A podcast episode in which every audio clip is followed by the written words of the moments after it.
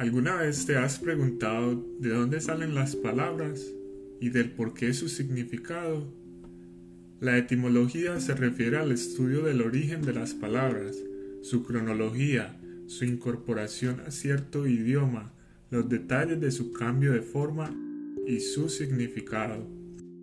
Veamos de dónde viene la palabra etimología. La palabra etimología proviene del latín etimología, esta, a su vez, del griego timología, compuesta por timos, que significa elemento verdadero, auténtico, y logía, que quiere decir tratado, estudio. La etimología es importante ya que contribuye a la precisión en el uso del lenguaje y ayuda a comprender el verdadero significado de la palabra. Ahora que ya sabes por qué es importante saber de dónde vienen las palabras, veremos algunas etimologías fundamentales en nuestros estudios teológicos y de apologética cristiana.